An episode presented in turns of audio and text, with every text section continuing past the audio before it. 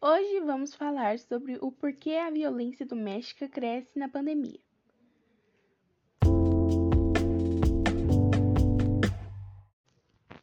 No mundo todo, as medidas de confinamento para a contenção da disseminação do novo coronavírus e as tensões causadas pela pandemia estão fazendo com que os índices de violência doméstica aumentem.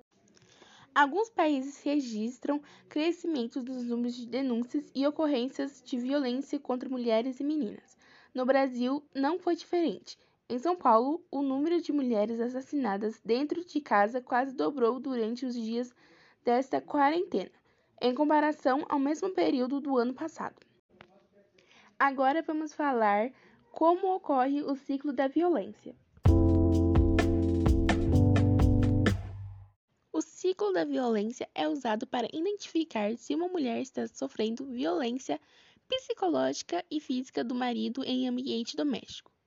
O método é dividido em três etapas: aumento de tensão, ataque violento e a lua de mel.